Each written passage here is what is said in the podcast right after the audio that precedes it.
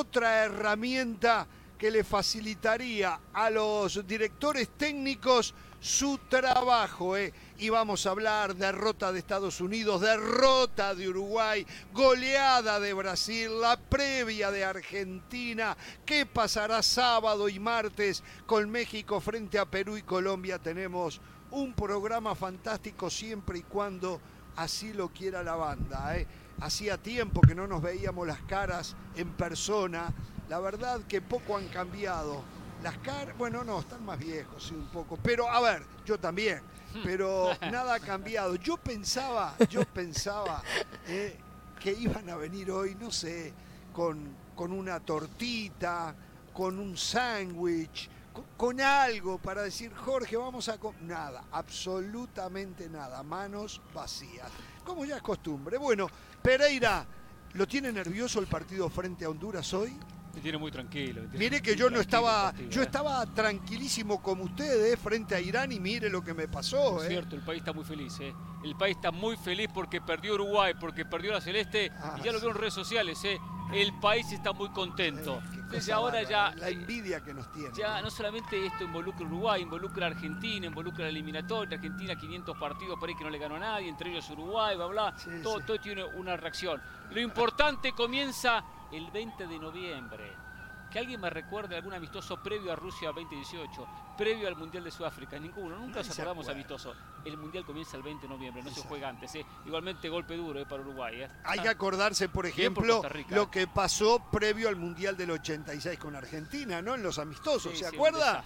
¿Se acuerda? ¿Y después qué pasó? Colombia perdió con el Junior, perdía con cualquier equipo, cualquier selección, un desastre el equipo de Fue campeón del mundo después, ¿no? Así es. Son amistosos, pero bueno, dejan algunas sensaciones. ¿O no del Valle? ¿Hoy Guatemala jugó algún amistoso? Juega mañana contra Colombia. Carolina está nerviosa. Ah. Carolina está nerviosa porque va a debutar Arquímedes Ordóñez, futbolista de Cincinnati, el jugador que fue piedra angular para que Guatemala lograra la clasificación al Mundial Sub-20. Qué bueno que Luis Fernando Tena de a poco empiece a involucrar a las jóvenes promesas del fútbol de Guatemala, que no hay muchas, ¿eh? no hay muchas, porque ustedes tienen razón, no se trabaja de buena manera. Qué afortunados que somos. Yo le decía a Hernán y a Jorge hoy, lo comparto con Caro y con el país. Yo estaba por entrar al estadio y les digo a mis compañeros, Messi pronto se va a retirar y vamos a tener la chance de verlo una vez más. Exacto. Porque cuando el futbolista se retire y empiecen a pasar los años, ahí la gente va a tomar la dimensión de lo que realmente fue este fenómeno. Porque Messi la rompe, es crack. Y ojo, ojo con Messi no lo vayan a lesionar, porque sabemos cómo es el futbolista hondureño. el futbolista hondureño es duro, es físico, es ríspido. Y si en algún momento Argentina le está pintando la cara. El jamaiquino también, el próximo martes, eh, cuidado. Hablando en serio, esto es para hablarlo muy en serio. Estamos. Yo lo hablo muy en serio, En ¿eh? el Sun Life o el Hard, Rock. Hard Rock, antes era Sun Life, ahora es Hard Rock. Perfecto. Aquí juegan el tackle ball. ¿Eh? los sábados o los domingos. ¿eh? pero me dijeron que podemos caminar tranquilos, que la gente que se encarga de la higiene del estadio se aseguró que no hayan jeringas, que no hayan agujas, que no haya nada. ¿eh? van a sacar del estadio. No, no, bueno. Así que yo hasta probé y caminé descalzo hace un rato y no pasó nada, no. no pasó nada. No, no.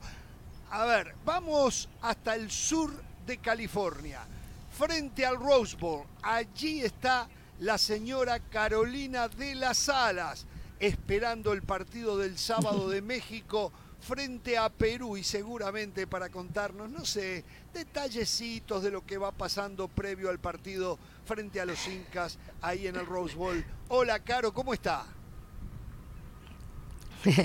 Hola Jorge, Hernán, José. La verdad que los veo muy bien, los veo muy guapos desde allá, desde el Hard Rock Stadium. Les luce, les luce la, cancha atrás, estar juntos, no sé. Al final creo que, les vino bien encontrarse y, mirarse a las caras. La, la verdad que me hubiese gustado estar con ustedes ahí, pero también estoy disfrutando mucho aquí mi, paseo por Los Ángeles. La verdad que en esta zona del país se siente mucho eh, el seguimiento del del, del hincha y del fanático a Jorge Ramos y su banda. Se los digo de corazón, la cantidad de gente que se acerca, que, que viene a buscar una foto, ayer apenas se terminó el programa, vino un chico, eh, se llamaba René, eh, llegó en bicicleta apurado porque quería una foto. Y a ver, yo, yo lo reconozco, no es por mí, es por lo que genera eh, la banda de Jorge Ramos y su banda, porque lo vimos con José del Valle. Me encanta su humildad, pero también usted tiene no, pero... Estaba yo parado ahí, no se acercaba nadie, nadie, ni el barrendero. no, la verdad, la verdad que la recuerda mucho por aquí y, y a mí me contenta, me contenta mucho poder vivir el fútbol, aunque sean partidos amistosos, siempre también tienen cositas eh, eh, estos, estos eventos. Por ejemplo, les cuento dentro de esos detallitos que decía Jorge, que hoy va a ser el entrenamiento, sí, de la selección mexicana, y no hay novedad, 5 de la tarde, puerta abierta, pero va a ser abierto al público. Ahora, ¿cuál es la noticia? Que se a todo, sí, a toda la gente. Le llaman el día del agradecimiento al hincha. Así lo han bautizado los organizadores. Muy bien. Ahora, ¿10 dólares les parece un regalo o les parece, o les parece que, porque eso es lo que están cobrando? No, 10 dólares para poder entrar a ver el entrenamiento. Pero usted no me dijo que era el día del agradecimiento. ¿Qué agradecimiento es cuando Bueno, bueno, bueno. Bueno, son 10 dólares. Son 10 dólares para poder venir a ver al equipo mexicano el día de hoy a las 5 de la tarde. Recién estaba, pasó por aquí el carro de Gabriel Gabor, nos saludó y le pregunté cuántas personas van a entrar, Gabe, al partido, al, al, partido no, al, al, entrenamiento. Y me dijo, la verdad que no sé. Yo el único lugar donde había visto algo parecido fue en Brasil que se llenó el estadio, me acuerdo, para, para ver un entrenamiento de Brasil y la colaboración era llevar un alimento no perecedero para dárselo a la gente menos favorecida. Después de eso no, no había visto algo similar. preguntar y si no lo sabe averigüe que a lo mejor eh, lo que se recaude es para una causa de beneficencia. De otra manera, voy a preguntarlo. La que sería lamentable, ¿no? exacto lamentable. Bueno, que, es una práctica común, ¿eh? Cuando el Real Madrid, cuando el Barcelona viene en Estados Unidos y abren los entrenamientos, también cobran, cobran por los entrenamientos. Claro. ¿Con esa plata qué hacen? Le pagan más Bueno, pero tampoco se llama el día del agradecimiento, ¿no? Quizá, ese es el error, ¿no? El día del agradecimiento y encima cobrar. Ahora, es una ganga en el mercado. Un boleto para ver a México es 100 dólares para ir a verlos entrenar 10 dólares. O sea por 10 dólares puede ver a los jugadores en lugar de pagar parte no, es un entrenamiento ¿eh? vamos a ser claros no es un entrenamiento serio. No no, porque eh, como se entrena realmente nunca lo muestra no no, no jamás se va a porque sabe que dentro de ese grupo de gente que paga puede haber infiltrado un periodista alguna correcto, algún, eh, no van a algún seguidor del bueno de hecho los periodistas vamos a entrar. Exacto por exacto eso entonces sí. es un entrenamiento para la gente. Exacto. A ver Caro sí hoy en la mañana. Eh, perdón. Cuando yo entreno con mi equipo, yo no cobro. Pero, la gente. por Dios. ¿Qué se ríe? Pero usted lo contrataron, ¿no? No, no, me contrataron de nuevo. ah, ¿lo contrataron de nuevo? El equipo iba muy mal, muy mal, me contrataron para recuperar un poquito lo. Qué bárbaro. qué bárbaro. Caro, eh, hoy, hoy veía que habló Raúl. Es el comesaña del Red Force. Eh, a, leía que habló Raúl Alonso Jiménez y me quedó la sensación Ajá. como que empezó a, a aceptar que no va a ir al Mundial. Entre las cosas que dijo eh, es, si no estoy bien, no creo que se, digo, no me acuerdo las palabras exactas, ¿no? Pero no creo eh, que deba de integrar eh, el, plantel. No creo que deba de ir a Qatar, algo de eso. O sea, lo que a mí me parece es que ya Raúl Alonso Jiménez tiene información de que las posibilidades de ir al Mundial comienzan a ser remotas. No, me parece a mí, no sé. Sí. A ver, ah, yo leí exactamente lo mismo y te sumo ese comentario ya para que Hernán y, José también puedan sumar. Eh, Jorge, eh, Ochoa habló ayer, no sé si vieron las declaraciones, y también le preguntaron por el caso de Jiménez Incluso le abrió la puerta al chicharito. O sea, cuando José nos pide que no. Evidentemente, la pregunta estaba Mauricio y Hércules con él de manera exclusiva aquí en Los Ángeles. Y cuando ellos, él, evidentemente está respondiendo una pregunta por el Chicharito, pero cuando Ochoa, a menos de dos meses para el Mundial, le vuelve a abrir la puerta al Chicharito, es que él está viendo a su compañero y se está dando cuenta que Jiménez no está, que Jiménez no está. O sea, era algo que ya olíamos, que veíamos, pero creo que cada vez se abren más posibilidades para que Jiménez no vaya al próximo Mundial de Fútbol. Dice que sigue sin poder apoyar la pierna. Me contaron que sigue sin poder, no puede caminar bien. O sea, no sé, eh, todos los caminos llevan a que termina en cirugía y si termina en cirugía se pierde el mundial, ¿no? Eh, qué pena, qué pena, qué pena, eh, de verdad. A ver. Perdón, solo una cosa, solo una cosa, porque Claro, hay que interpretar las declaraciones. Si Memo Ochoa dice, le cerramos la puerta a Chicharito, esa sería la gran noticia, todo el mundo estaría hablando. Es una declaración de cassette. ¿Qué va a decir el jugador? No lo queremos. ¿Qué va a decir Memo Ochoa? ¿Va a ser genuino? ¿Va a ser sincero? ¿Va a decir, rompe el vestuario? Tuvo problemas con Guardado, tuvo problemas conmigo, tuvo problemas con el técnico. Por culpa de él echaron a varias personas que perdieron su trabajo. O sea, él no va a decir eso, claro. Obviamente va a decir lo que declaró. Claro, te lo compraría si él, él ha podido decir, una respuesta política es, bueno, lo, el, cuerpo técnico... Eh, lo analizará o no le ha dado la oportunidad y ya lo analizará. Pero él utiliza unas palabras, voy a parafrasear, y decía algo así como, eh, nosotros aquí lo recibiríamos con las puertas abiertas, eh, estaríamos contentos de tenerlo, o sea, fue más que abrir la puerta, o sea, fue, fue un poquito más allá. Él no tenía la necesidad de decir que el grupo lo recibiría bien. La pregunta es, yo no vi la nota, eh, perdón. ¿Le preguntaron directamente si a él le gustaría que llegara el Chicharito o él incluyó en la respuesta de Jiménez eh, la posibilidad de que Chicharito llegara? fue una pregunta directa sobre Chicharito. Ah, fue directa. Y él dijo, si el cuerpo técnico decide convocarlo, el grupo creo que lo recibiría bien. Más o menos eso fue lo que dijo Memochoa, pero reitero, si dice lo contrario, hoy todo el mundo estaría hablando de eso. Es una declaración de caseta. Así Los jugadores declaran de tal manera que no tenga impacto lo que dicen. Y lo que dijo no tiene impacto. Si hubiese dicho lo contrario, sí lo tenía. Ahí está. Nadie le va a cerrar la puerta. Bueno, aunque en el fondo no lo quiera. pero, pero si hoy es noticia, hoy es noticia lo que dijo Ochoa. No, para mí no es noticia. está en los titulares, está en nuestro... Eh, en nuestro eh, bueno, para ti porque estás pensando ahorita en Argentina y en Messi. y a usted no pero hoy para México es noticia. ¿A usted no la invitaron para estar en la nota con, Ochoa? soy muy respetuoso con usted, pero es la segunda vez que me cambia, me cambia la perspectiva del comentario con algo que no tiene nada que ver. Yo soy un periodista con un conocimiento y una capacidad para analizar México contra su problema y nada tiene que Le digo esto porque me quedé muy caliente con lo de Javier Borghetti el otro día. Se lo digo. Y no tenía nada que ver ese comentario. Dígame ese comentario que no tiene nada que ver tampoco. me está haciendo comentarios que no tienen nada que ver. No tiene nada que ver, no tiene que ver Honduras, Argentina con lo de Ochoa. No tiene nada que ver. Es la segunda vez que no hace lo mismo. No, no, no, no, no, no. Sé que me mete la mano usted. Me mete la mano. Estás en el hard rock. Pero qué tiene que no tiene nada que ver. Yo quiero hablar de Ochoa. Lo dejo hablar usted. Cuando hablo de Ochoa mete Argentina, Honduras. No tiene nada que ver, no puedo hablar de, entonces de, de Memo bueno, de Chicharito. No hay más bromas para Hernán Pereira. Ah, es broma, es broma. No hay más bromas para Hernán Pereira. No, no, a mí no me gusta, no estoy acá para hacer bromas. Yo soy otro tipo de programa con, con algunos payasos que manejan bromas. Yo no trabajo en esos perfecto. programas. Perfecto, me parece muy bien. me, hace me parece muy bien. Me si parece pensó muy que este programa de broma, usted está muy equivocada. Me hace acordar a una prima mía cuando andaba en esos días. Su prima. Sí, que andaba. Vamos a ir a la pausa y a ver, eh, yo ya estoy listo para aguantar las burlas, los memes, eh, las risas de este señor principalmente, acompañado por este otro, del triunfo de Irán sobre Uruguay y el de Japón sobre Estados Unidos tenemos que hablar también, ¿no? Y hoy, esta noche, hay fiesta, ¿eh? Qué partido de Costa Rica, ¿eh?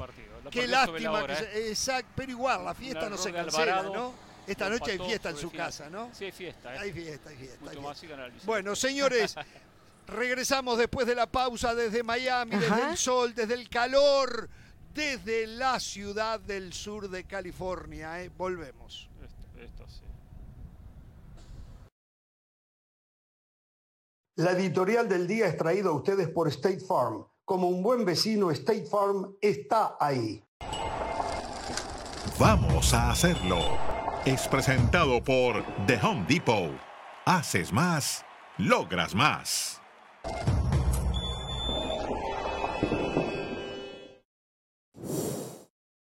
Un rato, el campeón de América, sí, la Argentina de Lío Messi en este estadio se va a estar enfrentando cuando sean las 8 de la noche, hora del este, las 5 de la tarde en el Pacífico, las 7 en el centro del país, a la selección de Honduras en su nuevo proceso, el conjunto catracho de la mano de Diego Labarbi Vázquez. ¿eh? Bueno, a ver, primero, eh, Pereira, recién hablábamos del eh, empate al final de Costa Rica frente a Corea del Sur. Corea del Sur, rival de Portugal y Uruguay le gana en el grupo. Iba ganando Costa Rica 2 a 1 y en los últimos minutos le empató Corea del Sur. Sí, ganando 2 a 1, faltaban 5 minutos, se equivoca Esteban Alvarado. Va a buscar una pelota fuera del área, eh, toca la pelota eh, en un enfrentamiento mano a mano contra el delantero de la selección asiática. Podría haber hecho otra cosa, pero él se tira a buscar la pelota, calcula mal, porque la pelota está fuera del área. No le queda otra que agarrarla. Tarjeta roja, tarjeta roja se queda con 10. De esa tarjeta roja deriva el tiro libre, de ese tiro libre deriva el 2 a 2 definitivo. Lo empató Corea sobre el final, pero dejó buena imagen Costa Rica. Jewinson Bene marcó dos goles, el jovencito de 18 años. La nueva aparición. 18 años, eh, jugador del Sunderland de Inglaterra, que ya debutó y hizo un gol casualmente hace unos días atrás. Eh, y creo que lo quiere el Newcastle también. ¿eh? Sí. Creo que es el Newcastle que lo quiere. hay que llevarlo despacio, hay que llevarlo despacio porque está dando sus primeros pasos. Pero bueno, marca dos goles, dos pelotas que terminó empujando. Dejó buena sensación Costa Rica. Tuvo momentos malos, momentos buenos en el partido. Podría haber ampliado el 2 a 1 un momento eh, donde tuvo alguna que otra oportunidad. Pero el balance terminó siendo positivo. Jugó Contreras, también joven de 21 años, no jugó Brandon Aguilera, que estuvo en el banco de suplente, que tiene 19. Habla un poco de esta renovación de Costa Rica, eh, que la está trabajando bien el técnico Luis Fernando Suárez. El balance fue positivo, compitió y hasta le pudieron haber ganado a la selección asiática. Bueno, eh, creo que el resultado, más allá de que pudo haber sido triunfo, lo importante es que compitió, que está en una renovación pensando en el Mundial, que, está, que se viene la nueva selección costarricense. En el Mundial habrá que ver qué puede pasar con jugadores tan jóvenes. No, y con España y con Alemania es otra historia. ¿eh? Exactamente. y con Japón, Japón que le ganó muy bien a Estados Unidos. Es que el Mundial es otra, historia. no tiene nada que... Aquellos que entiendan que estos amistosos a menos de dos meses de un Mundial son indicio de algo, no lo son. No lo son Casi nunca lo son. Casi nunca lo son. Una conclusión rápida. Pregúntaselo a Colombia de, de, la 90, a Colombia 94, ¿no? Exacto. lo que hacía aquella Colombia y se fue en la primera ronda. Una conclusión rápida de Costa Rica. Sí, o Keylor Navas hoy ganaban el partido. ¿Por qué Así no de estaba importante Keylor es Keylor Navas con Costa Rica. descansar. Lo de, que lo de Navas ya no, tiene, no tiene defensa alguna. Eh, Navas tendría que haber estado con la selección. Muy, eh, muy afortunado el comentario, muy oportuno el de José El Valle, cosa que no es una costumbre en el programa, por cierto. Ah. Pero claro que eh, hoy con Navas el partido no lo perdía. No lo perdía. Pero Navas prefirió no ir a la fecha FIFA, porque era partido amistoso. Cuando es el último, previo al Mundial, encuentro entre, todos los jugadores. yo creo que habría que... A ver, para mí Navas, hoy que no tiene actividad, no puedo decir lo mismo. Pero cuando estaba en actividad era el mejor portero del mundo. Lo cierto es que eso eh, no le da licencia para hacer lo que quiera con su selección. Claro, tomemos, tomemos como ejemplo a Messi. Exacto. Messi está hoy, en un ratito Messi juega acá, ¿eh? Partido amistoso contra Honduras. Una selección que no clasificó al Mundial de Qatar. la diferencia entre Navas y Alvarado son enormes. Sí, sí, Bueno, bueno, de todas maneras es ilusionante. Yo estoy de acuerdo, porque entiendo, entiendo en algún momento cuando Navas quería qué sé yo, ganarse la titularidad en el Paris Saint Germain, pero ya las cartas están echadas para Navas. Eh, eh, no juega nunca, podría haber jugado, ¿no? Está dos meses el Mundial, claro, tener un poco de actividad, decir de repente se están perdiendo de esto, porque fíjense que jugó mi selección contra Corea del Sur y le tapé no sé cuántas a Huminson, algo, algo por, por su bien futbolístico y mediático, pero ya es una constante lo de Navas. Parece que si no es un partido oficial, porque oficial e importante para él, porque a la Copa Oro tampoco viene. ¿Qué prefiere? ¿Empezar con Uruguay o con Estados Unidos? ¿Con su selección o con la MLS? Porque va a perder por todos lados. ¿eh? ¿Cómo que la MLS qué? Ah, cuando gana Estados Unidos, viva la MLS, la gran formadora de estos jugadores. Esos jugadores no le ganaron a Japón, ¿eh? Ni un remate al arco en todo el partido.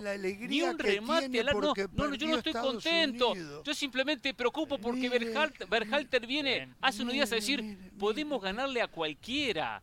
Podemos ganarle a cualquiera. Este hombre habla que la formación de jugadores estadounidenses y la llegada a Europa es espectacular y brillante y bim, bla, bla.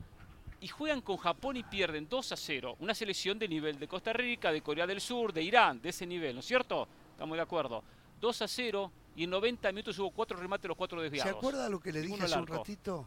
Esto no es muestra de nada. Ah, entonces, ¿para qué comentamos los partidos? ¿Para qué vinimos al estadio? los técnicos, entonces, a mi casa. Esto es para que, la los cara técnicos al lado, ¿para qué? saquen algunas conclusiones que no tienen relación directa con el eh, resultado final, Pereira en, un ratito le voy a hablar. ¿Cómo? Se tuvo que haber, ido preocupado, independientemente que entiendo que son amistosos, que se prueban jugadores, que se prueban esquemas. Exactamente, exactamente. Entonces, hay una preocupación, lógicamente, hay una preocupación, porque el no patear al arco, pero acuérdese que es la nueva tendencia en el fútbol el no patear al arco. Oh. Usted patea una vez y un gol y gana y sale campeón de no sé qué, de qué cosa, pero sale campeón. Pero, o sea, pero eso no es correcto. Eso no es correcto. Uruguay hoy se equivocó también generó 8 10 posibilidades de gol, pateó al arco y no hizo ninguno. ¿Por qué está jugando ¿eh? mal Uruguay? Generaron ¿Quién, está más, ¿Quién está más preocupado hoy? pero ya vamos en un ratito. O, o Greg Berhalter. ¿Cómo, cómo? ¿Quién está más preocupado hoy? Diego Alonso, ¿quién está más preocupado hoy? Los dos perdieron. Sí, yo creo que Berhalter. Yo creo que Berhalter. Y, le, ah, explico por qué. Porque no pateó al arco. Uruguay se aburrió de patear el arco y de generar. Pero, pero, pero Jorge se equivoca.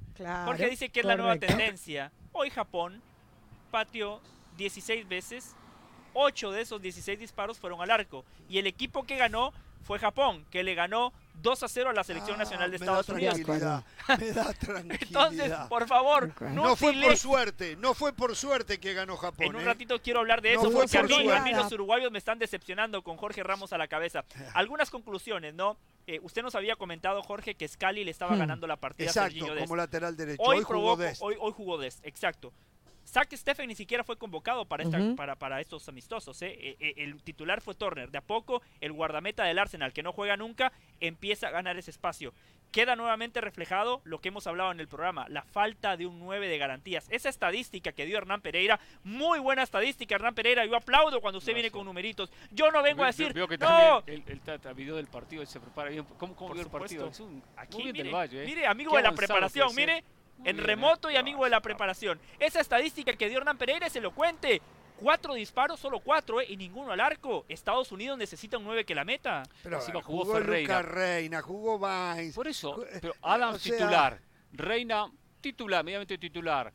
Eh, Ferreira es titular, jugó 45 minutos Ferreira y 45 minutos Sargent. Sí, hay duda. Eh, no, hay, dudas porque no encuentra el 9. Porque Pepi no, tiene jugó. Pepe estuvo en el banco de suplentes. Sí. Claro. titular, Zimmerman titular. Claro. Eh, le faltó Robinson en el fondo, uno de los dos, porque el otro está lesionado y descartado. Eh, Dest eh, fue titular. no siempre Dest titular. Que por cierto, McKinney se equivoca en el primer gol, eh, una mala ah, salida. insiste en salir jugando desde atrás, insiste en esa posesión que, ojo, eh, si se tienen los futbolistas para hacerlo, fantástico. Pero ese error de McKenny, mortal. siempre hay un riesgo de que y, se Y el gol lo habían anulado en un principio. Eh, Ojo. adelante, señora. ese gol lo habían anulado en un principio. Sí, lo que les quería decir, ese gol en un principio lo habían anulado en la cancha y el VAR corrige y, efectivamente estaba habilitado y, Camada le, terminan dando el gol. Yo les digo que pudo haber sido goleada para, para Estados Unidos. O sea, tuvieron cantidad de oportunidades. La primera oportunidad del partido fue para Ferreira. Un desborde de Des por el lado derecho pone el centro y Ferreira está frente al arco, tiene un cabezazo y, la lanza para arriba. Y después, mucho mejor la selección de Japón. Cubo tiene una al minuto 64 que se la pasa a Camada, que para mí fue el mejor del partido, el jugador de la Eintracht Frankfurt. Y, la, y, termina, y termina eh, errando la camada. Así que eh, Estados Unidos con problemas graves en defensa porque pudieron haber sido más de dos goles el día Tengo de hoy. que hacer la pausa, vamos a ir a ella y volvemos. quiero hablar de Uruguay. ¿Lo vio el partido? Vi parte del partido. Vi, parte Suficiente. ¿Usted lo vio? Vi parte del partido, sí. Yo, también vi parte del partido. Yo también, yo buena parte, yo buena parte, sí. Vamos a la pausa, luego hablamos. ¿eh? Tenemos que hablar también de Brasil, ¿eh? Mete miedo Brasil, ¿eh? Mete miedo Brasil. ¿eh? Hmm. La pausa, volvemos. Vamos a hacerlo. Es presentado por The Home Depot. Haces más logras más.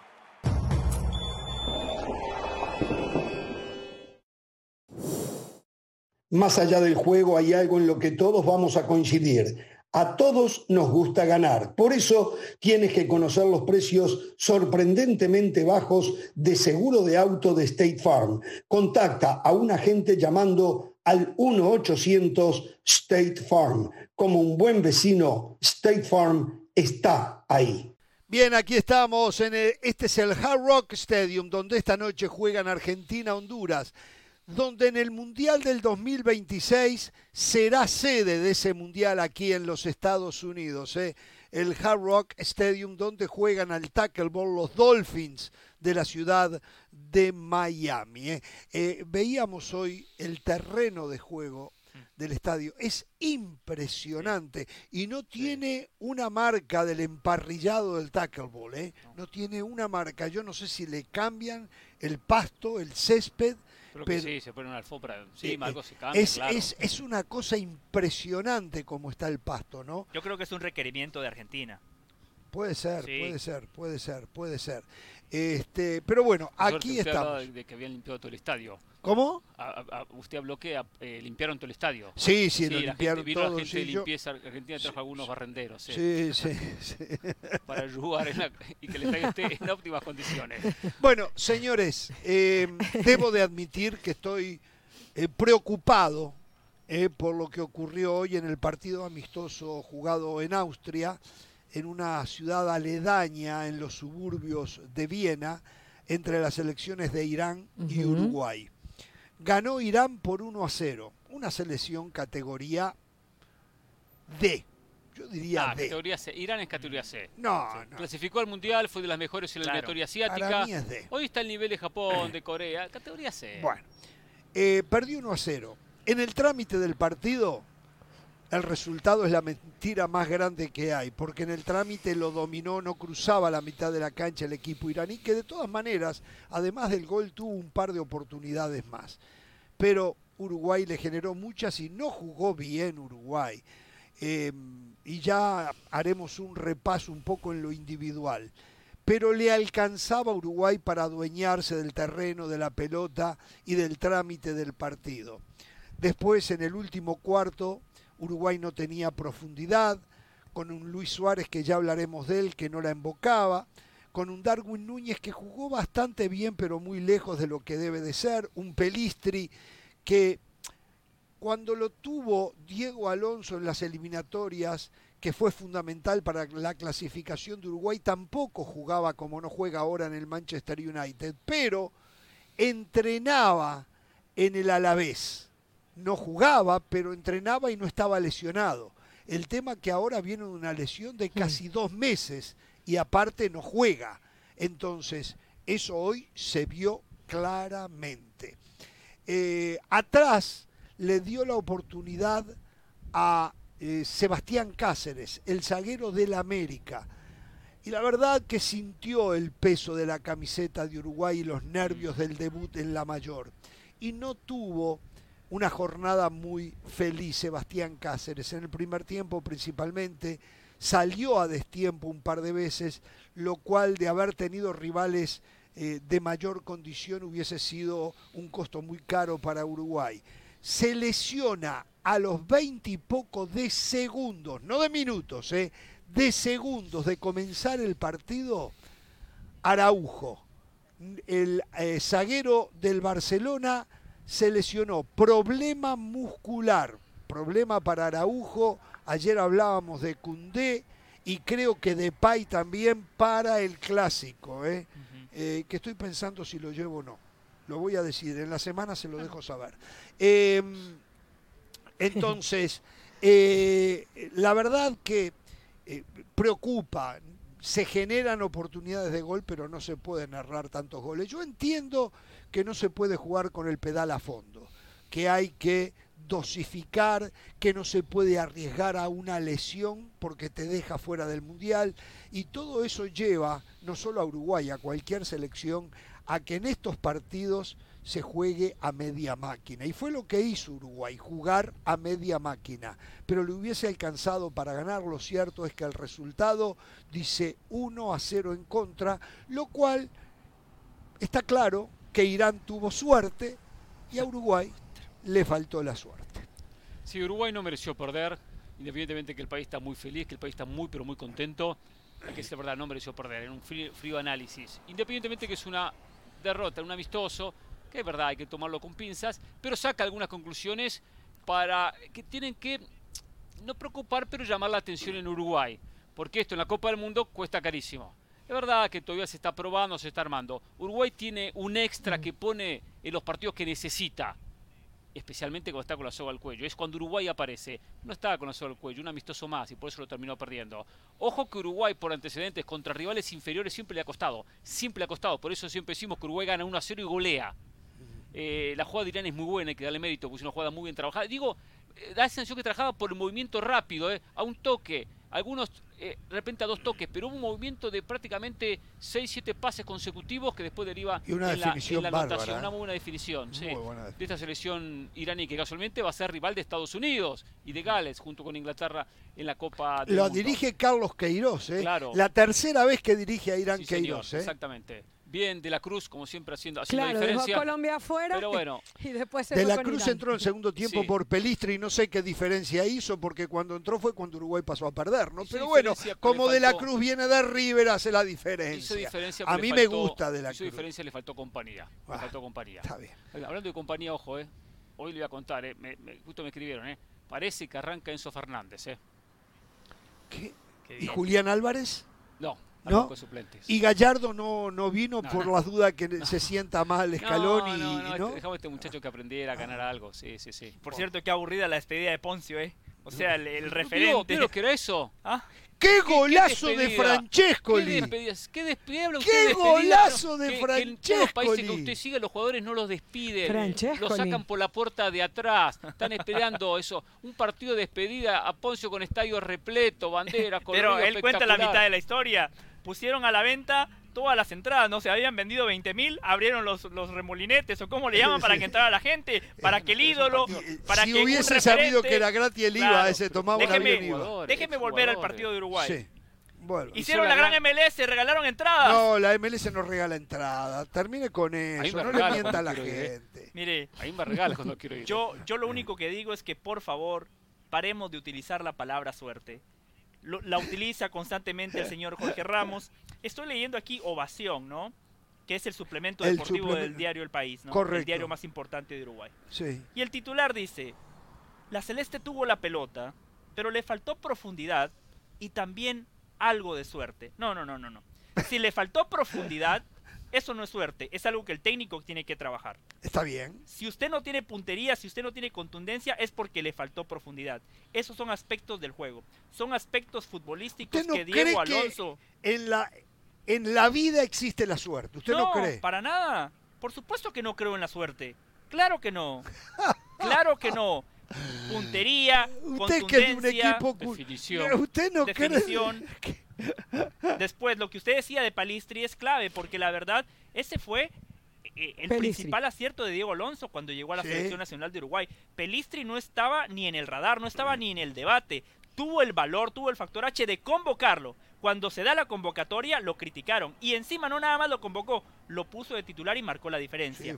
Claramente, al no estar al 100%, se notó. No estuvo Cavani, otro jugador importante del proceso. Habrá que darle tiempo. Lo único que yo rescato es lo que decía Ran. Eso es una llamada de atención a tiempo. Esto que te pasó hoy no te puede pasar en una Copa del Mundo. Quiero decir algo y ya voy con Caro, que creo que vio parte del partido también. Luis Suárez. Sí. Eh, no queda otra que agradecerle a Luis Suárez todo lo que le ha entregado a la selección uruguaya.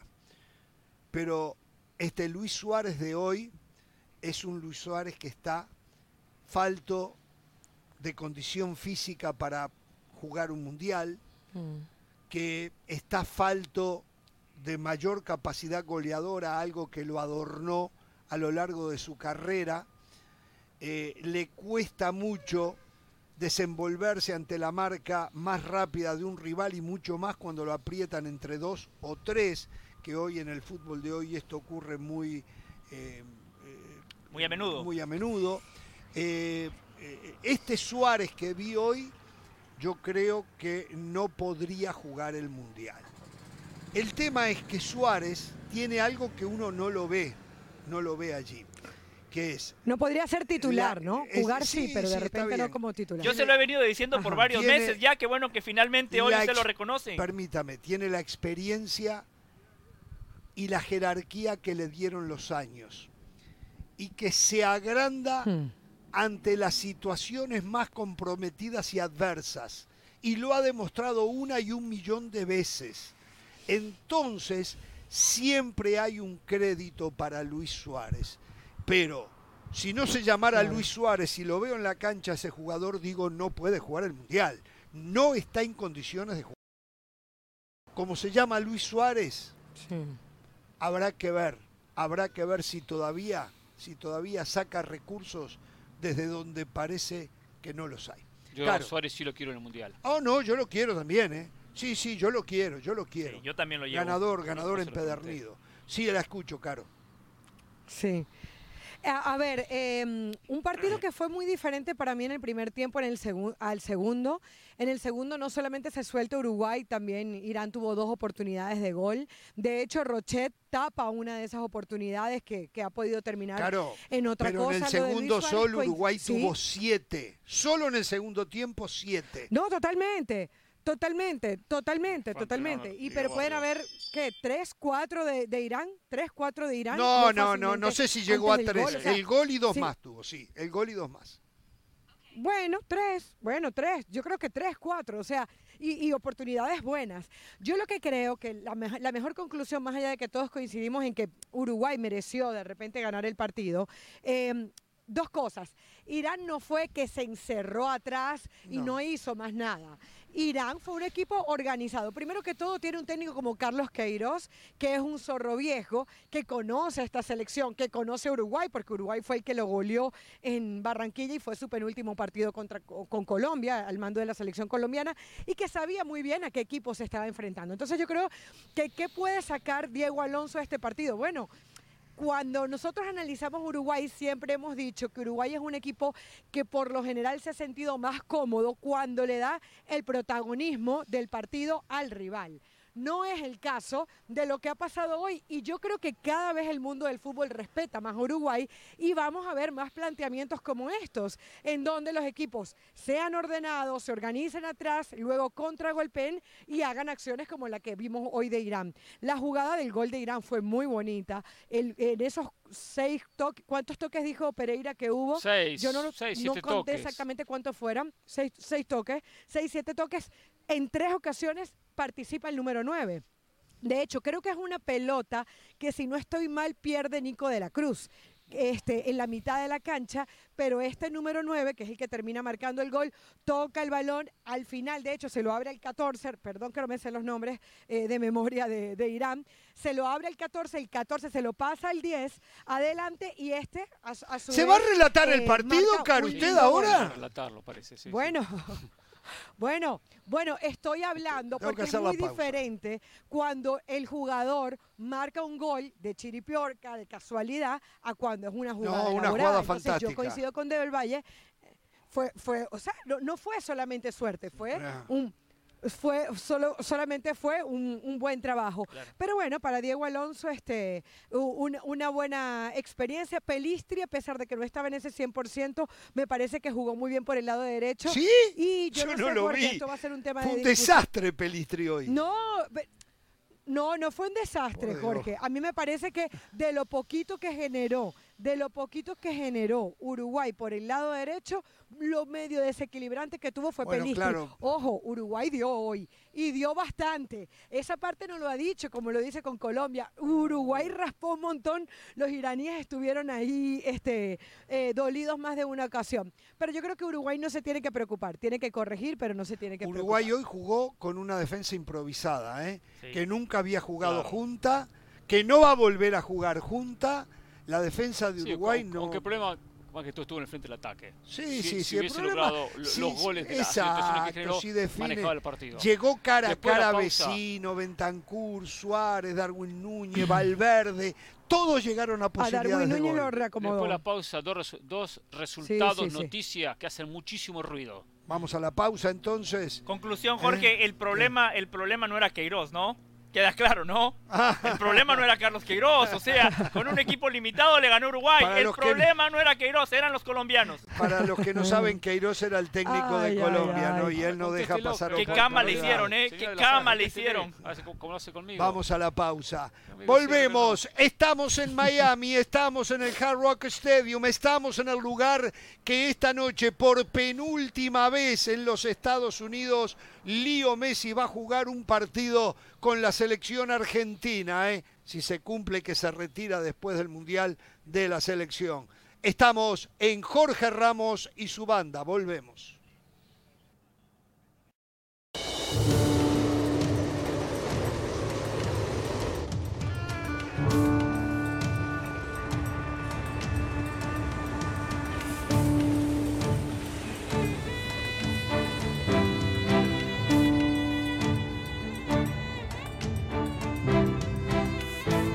Todos los estadios en el mundo árabe tienen un lugar para rezar. This is called a abaya, and it's the traditional women's clothing here in the Gulf region of the Middle East. Without history, you have no identity. It's crucial to who you are. Porque aquí hay piezas únicas que cuentan la historia de Medio Oriente. A Qatari tribe actually used to live here, and they lived right in front of the ocean because this was a very popular pearling site. La velocidad, el ruido, la adrenalina.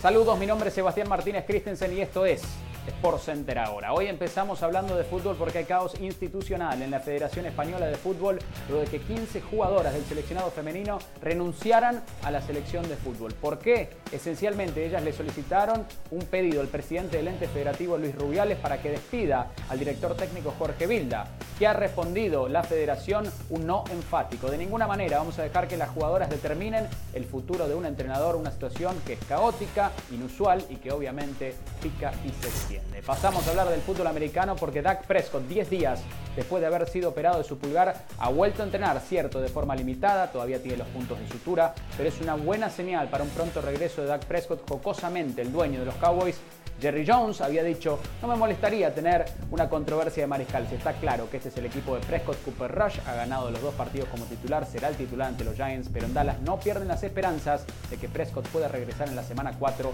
día 2 de octubre, cuando enfrenten a los Washington Commanders. Finalizamos hablando de fútbol porque lo están llamando el virus FIFA, las lesiones de aquellos jugadores que van a representar a sus seleccionados. Eso es exactamente lo que le sucedió a Jules Koundé y también a Memphis Depay. Koundé fue titular en la victoria por 2 a 0 ante Austria, ante Francia. Lo propio hizo Memphis Depay en el triunfo ante Polonia por mismo resultado. Y esto llega en un momento en el cual el Barcelona va a volver a la actividad, va a enfrentar la competencia de Champions League y también se viene el clásico el día 16 de octubre, así que se encienden las alarmas en Barcelona. Ya lo saben, todos los días, una de la mañana, horario del este, por Center también, 10 de la noche, horario del Pacífico. Esto ha sido Sport Center ahora.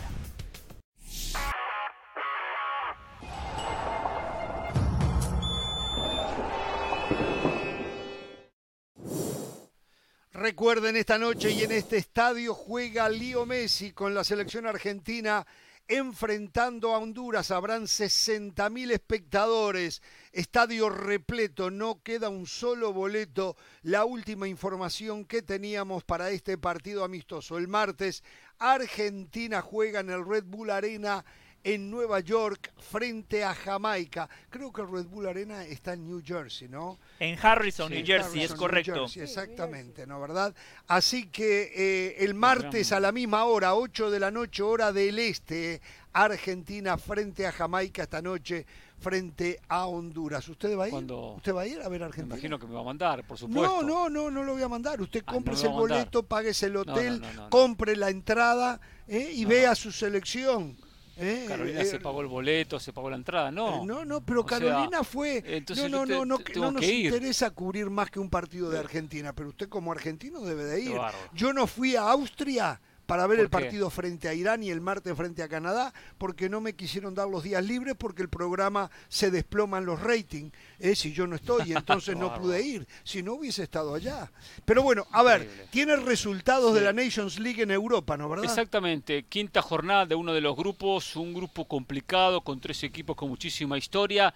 Y hubo dos resultados que hicieron muchísimo ruido. Ganó Italia 1 a 0 a Inglaterra con esta victoria, Inglaterra se va a la B. del próximo mundial?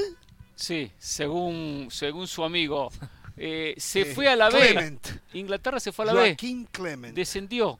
Cuando terminó cuarto en su grupo, falta una jornada, tiene tres puntos, no alcanza mm. para alcanzar el segundo. Inglaterra se va a, la B. Espero que no hagan. Bien que suena a la B en, su, sus labios. A la B. Dígalo, dígalo. A la B. Se fue a la B. Inglaterra se fue a la B. Espero que la UEFA no haga esos chanchullos que hizo en el pasado, porque Alemania ya había descendido a la B el torneo pasado, ¿se acuerda? después ah, critican la No, pero acá dicen que Y después dijeron, no, vamos a reestructurar el campeonato, vamos a aumentar los equipos, entonces Alemania se quedó en la Lo mismo hicieron con Barcelona hace muchos años, pero bueno, esa que no quiere contar Moisés Llores. Y el segundo resultado que hizo mucho ruido, y esto a usted Ramos le va a servir como una como un consuelo. Hungría 1, Alemania 0. Hungría que no está en el Mundial, que no clasificó. Bueno, Italia tampoco. Italia tampoco. Ese grupo, fíjense ese grupo, los rivales de Hungría. Italia, Inglaterra y Alemania. Italia, Inglaterra y Alemania, tres campeones del mundo. Y va primero Hungría con 10 puntos. Qué día para Irán hoy, ¿eh? Perdió Estados Unidos y perdió Inglaterra. De verdad, Están en el mismo grupo del Mundial, ¿eh? Es cierto. Y ellos ganaron a, un candidato a ser eh, quíntuple campeón mundial. Esto me lleva a una conclusión muy importante, no sé si ustedes la comparten. Para Inglaterra es mucho más positivo perder, es cierto, pero perdés contra una potencia como Italia, más allá de que no está en una Copa del Mundo, es un buen partido que te prepara para lo que puede ser el gran escenario de una Copa del Mundo. Es, es preferible eso que, por ejemplo, Argentina, que hoy va a enfrentar a Honduras. Es preferible eso que Uruguay perdió contra Irán. Es preferible eso que Brasil hoy goleó ante una selección medio pelo.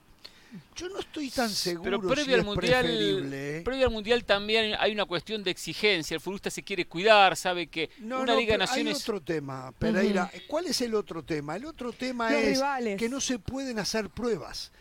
Tenés que jugar en la Nations League. Estás por descender a la B. No puedes hacer pruebas. ¿eh? Y se viene el mundial y no probaste un montón de cosas que de repente al técnico le hubiese venido bien probar. Eso es cierto. ¿Eh? Jugando. Ahora esta es la última fecha FIFA antes del Mundial. ¿Usted cree que los técnicos todavía están haciendo oh, pruebas? claro, que, sí. No, están, están disipando una duda puntual. No, bueno, no, una duda puntual. Siempre hay alguna prueba, alguna duda hay, alguna pequeña duda. Perfecto, una pequeña duda. Bueno, una pequeña duda. pero a estas alturas la mayoría de técnicos ya tiene prácticamente la lista definida. los técnicos ya tienen en la cabeza el 11 prácticamente no es un 100%. Eh, exacto, no es que falte todo el trabajo, pero falta jugar con Italia algunas cosas. Y si pierdo me voy a la B, entonces tengo que poner mi pero, Hernán, equipo. usted puede tener una, una duda y la practica... Y, y, y, hacen cambios tácticos. Sí, claro, usted puede tener una duda como Inglaterra y, y, la puede poner a prueba contra Italia, contra una potencia, y usted dice no me, no me funcionó. Argentina puede tener una duda. No, se estaba yendo a la B, no puede. Permítame. Scaloni, Scaloni puede ser que tenga una duda. Sí. Hoy contra Honduras prueba. ¿Ustedes creen que es conclusión suficiente el rival que tiene para decir, ah, la duda que tenía la disipé? No, por el rival, exactamente, ver cómo, se siente el mueve, cómo, se mueve con los compañeros, cuánto repite una, manera pero eso de... está supeditado al rival también, Hernán. No, bien, pero ante la exigencia del rival, ¿cómo va respondiendo el futbolista? Independientemente que hay diferencias entre Honduras y Brasil. La escuchamos, señora. Claro. No, yo ahí coincido con ustedes, eh, con Hernán y contigo desde el punto de vista, por ejemplo, Uruguay hoy no, conseguí, no conseguía el gol. Hoy, hoy Uruguay no conseguía el gol. Entonces, a partir de ahí, eh, dice, bueno, ¿qué hago?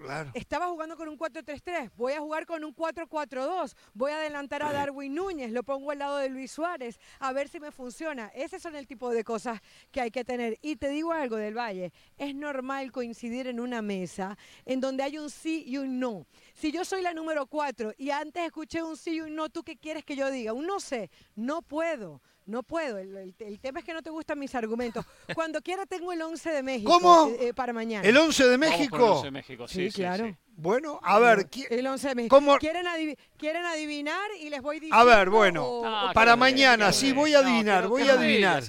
Voy a adivinar. Ochoa, Ochoa en el arco. Ajá. ¿Eh? La próxima vez no comparte. Usted tiene el 11, da el 11, ya está. Ramos se lo va a quemar. Lateral derecho, Kevin Álvarez. No importa. No, Jorge Sánchez, ¿no? No, está lesionado. Ah, bueno, cierto. Kevin Álvarez. Jorge Sánchez tiene un problema físico. Exacto. Sí, sí, sí. Así es muy difícil estar de acuerdo contigo. Exacto. Araujo Moreno en el fondo. Sí. No, Moreno Montes. Moreno, Montes. Cachorro Montes, ¿eh? Montes primero central, Moreno segundo central. Ajá. Por izquierda, este. bueno, Gallardo. no, el que está en Bélgica. Eh, Arteaga. Arteaga. Mm, Del Valle, Gallardo. Gallardo. Bueno, en el medio, Edson Álvarez seguro. Sí. Charlie, no, Herrera, está, Herrera no está bien. Charlie, Charlie, Rodríguez. Buen partido para poner a Chávez. Y Andrés Guardado.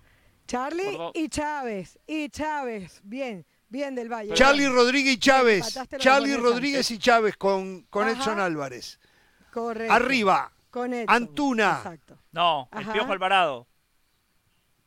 Me convence el Piojo Alvarado, ah. correcto. Alvarado. Hmm. Ajá. Ah. por izquierda. Vega. Henry Martín de 9. Y Henry Martín. No, Lozano, Lozano. Claro. ¿A Vega no va? Lozano. No, no, no, no, no, Lozano le gana siempre a Vega en un once titular de esto. Y, el punta. Y adelante Henry Martín. Henry Martín. A ver. Y adelante Henry Martín. repita, repita los once, no la vamos a interrumpir. Y después eh, voy a hacer un comentario. Adelante. Ok, Ochoa en la portería. Kevin Álvarez, lateral derecho. Montes y Moreno, pareja de centrales. Gallardo por izquierda. Edson Álvarez junto con Charlie Rodríguez y Luis Chávez. Piojo Alvarado, Chucky Lozano y adelante Henry Martín. Bien, eh, algo para tener en cuenta, eh, a lo que decíamos de Raúl Alonso Jiménez, el Chucky Lozano hace rato que no juega, ¿eh? y cuando juega juega unos poquitos minutos, al punto que está molesto. Mm. Los otros días circulaba un video un, integrante del cuerpo técnico al término de un partido del Napoli lo fue a saludar, lo fue a consolar y se lo sacó de encima con un manotazo. O sea, está mal el Chucky, ¿eh? eh otro problema eh, de cara al Mundial. ¿eh? El Chucky está sano, pero no tiene continuidad. Escuché por ahí, alguien me dijo que si el Bayern Múnich corta a Nagelsmann y llega Tuchel, el técnico Thomas Tuchel habría pedido el Chucky Lozano para el Bayern Múnich. O sea, Nabri, Sané. Llegó, dice, no, no, quiero no anda. Bueno, Sané está súper molesto. está bien, porque me acordé del de Chucky. Eh, Todavía eh, no contrataron a eh, Tuchel, no echaron a Nagelsmann y lo ya de Sané, lo de Mané, con Mané están decepcionados. No, no, pero Mané hoy está jugando de nueve. Por eso. 9. En la posición del Chucky ahí estaría Nabri, Sané se quería Sané. Nabri es suplente. Sí. No sé. A ver, déjela ahí del Valle. Solo le voy a decir algo. Solo le voy a decir algo. La semana pasada de Athletic, que se caracteriza por adelantar, por tirar bombas, por dar primicias, adelantó que Florentino Pérez ya tiene en, carpeta a Tuchel, el día que Florentino Pérez, el día que Florentino Pérez de manera conjunta decidan que es momento para que Ancelotti se retire, el técnico en carpeta es Thomas Tuchel. Se les termina la suerte y Ancelotti se retira. Seguramente. El Madrid ganó antes de Ancelotti, ganó con Ancelotti y va a seguir ganando sin Ancelotti. Con Ancelotti con suerte. Bueno, a ver, entonces, eh, ¿está confirmado ese 11 caro o se lo pasaron a usted? No, no, no. No, me lo pasaron, me lo pasaron. Vamos a ver si la fuente es confiable, pero hasta ahora me lo pasaron y sí da una sensación de que Martino está distendido y que puede estar soltando lo que es el probable 11. Porque entre otras cosas, ¿qué tanto puede cambiar? Lo de Antuna, que ya está probado y que no sabemos que no, es, que, que no está haciendo. A mí una vez, eh, César Farías, yo me acuerdo cuando le, le preguntábamos los 11 de Venezuela, decía a veces, ustedes descarten a quién no voy a dejar afuera. Y ahí sacan el 11. Habrá dos, tres dudas, pero de ahí. y tenía razón. O sea, ¿a quiénes podemos dejar afuera? Ahora, eh, otra cosa. Yo creo que a esta altura el Tata Martino tendría que respaldar al mejor jugador mexicano del fútbol mexicano. El mejor jugador mexicano, Alexis Vega. Ya es hora que Alexis Vega se sienta titular en la selección. Para eso el Tata Martino tendría que, por encima del Piojo Alvarado que levantó con Chivas, estoy de acuerdo, pero Alexis Vega es el jugador. A ver, Alexis Vega en Chivas es el mejor jugador del rebaño. Y ahí juega el Piojo Alvarado. Yo sé que cumplen funciones diferentes, que el Piojo puede cumplir eh, algunas eh, funciones justamente que normalmente no lo hace eh, Alexis Vega. Son diferentes los dos, pero también el armado debe ir en relación a aquellos jugadores que atraviesan por el mejor momento. Alexis Vega necesita el respaldo. No, lo necesita, pero me parece que es por una cuestión que le gusta jugar con extremos a perfil cambiado porque Alvarado zurdo lo pone por derecha, Chucky Lozano derecho lo pone por izquierda. Como le gusta salir con los laterales. Pero Vega derecho y lo pone por izquierda. Sí, por eso, pero si pone a Chucky Lozano, como pone a Alexis Vega, no puede poner a los dos. bueno, porque está bien. Si pone a Chucky Lozano por derecha, no está poniendo zurdo por, eh, adelante. O sea que él está buscando poner un zurdo porque necesita potenciar el frente del ataque, eh, la presencia del 9, y va a buscar mm. mucho esa ese trabajo, no que abra la cancha, que abra la cancha lo haga Kevin Álvarez por derecha y que lo haga Gallardo por izquierda y busca para que se junte más con Henry Martín. Entonces me da esa sensación si es Calvarado, porque la presencia de Alvarado me sorprende. Yo, yo hago una lectura. Le encuentro la explicación a esa situación. A ver si coincidimos en la, en la, en la explicación, Hernán. El Tecatito Corona, titular indiscutido a lo largo del proceso, lesionado y no sabemos si le va a alcanzar. No le va a alcanzar. Después, Antuna ya lo ha probado. Después de Raúl Alonso Jiménez, el segundo goleador en la era Martino. Sí, pero, pero debe generar dudas. Por supuesto. su equipo no anda bien debe generarle dudas, pero lo ha probado. ya sabe lo que Antuna le da.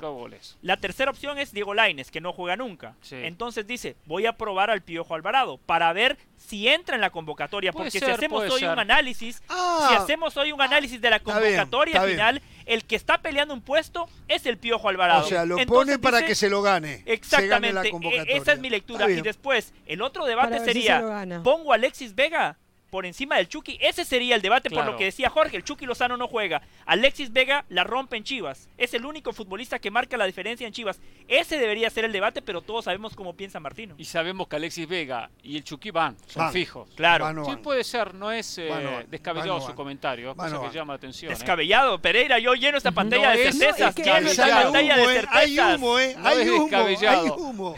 Estar cerca nuestro se contagió de sabiduría el señor del Valle, por fin pensó un poquito, ¿eh? Puede llegar a ser, ¿eh? ¿Sabe, tiene alguna idea de cómo puede formar Perú, Caro? Pasión, determinación y constancia es lo que te hace campeón y mantiene tu actitud de ride or die baby. eBay Motors tiene lo que necesitas para darle mantenimiento a tu vehículo y para llegar hasta el rendimiento máximo. Desde sobrealimentadores, sistemas de sonido, tubos de escape, luces LED y más. Si buscas velocidad, potencia o estilo, lo encontrarás todo en eBay Motors. Con más de 122 millones de piezas, siempre encontrarás justo lo que buscas. Y con Guaranteed Fit de eBay, tienes la garantía de que tu pieza quede perfectamente a la primera o se te devuelve tu dinero. Porque con eBay Motors, quemas llantas y no tu dinero. Con las piezas que buscas, a los precios que quieres, tu auto se convertirá en el MVP que te dará el triunfo eBay Motors. ebaymotors.com. Solo para artículos elegibles se aplican restricciones. Sí, sí. Eh, Qué eh, fantástico. ve, perdone, perdone. Ve Pereira, ve Pereira, ve, ve, ve, eso es, eso es trabajo. Le traigo los 11 argentinos de Jamaica, quiero los 11 argentinos. Pereira, Pereira, usted no viaja más. Hoy, deme los 11 de Honduras de esta noche. López en el arco, Boa López en el arco, en el fondo. Voy a agarrar mi machete, exacto. Sí, claro, yo, vine preparado, Ramos. Yo, no, vengo aquí, aquí a improvisar. Tengo que ver dónde, lo tengo, pero sí lo tengo. Si tengo los 11 de Honduras. Qué bárbaro, bueno. No, bárbaro, no. Por acá tengo la formación de Honduras. Mientras tanto, le damos a Caro que nos dé los 11 de Perú. Deme los 11 de Perú que usted cree. A ver, a ver. Lo, lo, lo que se ha colado, 4-2-3-1. 4-2-3-1. Galese, portero, ya sabemos que es inamovible por ahí Galese. La duda era por el lado derecho. Va a utilizar, según lo que se habla en los últimos entrenamientos, a Luis Advíncula. Pereira lo conoce bien. Los dos centrales de la Liga MX, Santa María y Alexander Callens, que juega en el New York City. Por izquierda estaría utilizando a Marco López, que lo conoce muy bien Santi Jiménez porque juega en el Feyenoord. Los dos de contenciones serían ya viejos conocidos, que son Renato Tapia del Celta de Vigo y eh, Aquino, por supuesto, del América. Luego viene con el medio ofensivo, que sería la oreja Flores por detrás de Gianluca Lapadula, Cueva y Cristian, eh, eh, es Cristian Cueva y el otro es em, Carrillo. Mm. Eh, pare ahí, pare ahí, pare ahí. Carrillo, Carrillo, Flores, Cueva y adelante Gianluca Lapadula. Equipo de Gareca. Sí, a ver, me repito los cuatro, porque estaba... no, los cuatro del fondo, Advíncula, Santa María, Callens, Callens el de New York City y, y, López. Ah, López, ah, sí. O sea, el, arco galese. pero, a ver. O sea, nada nuevo. Yo tengo el último 11 de Gareca. Sí. Yo tengo el último 11 de Gareca. No, está bien. El último 11 de Gareca ante Australia. A ver, se los repito. Galese, Advíncula, Zambrano era, que es el otro de. Sí, y Abraham, Abraham también. Y Miguel Trauco. Eh, Renato Tapia, André Carrillo, los mismos, Sergio Peña, Christopher González, Cristian Cueva y Gianluca Lapadula, sí. pero, pero, yo no sé por qué Jorge lo cuestiona. Llegó un técnico nuevo, no es que llega un técnico y automáticamente se renuevan los futbolistas, no, por favor. pero tendría que empezar a aparecer uno o dos nuevitos, ¿no?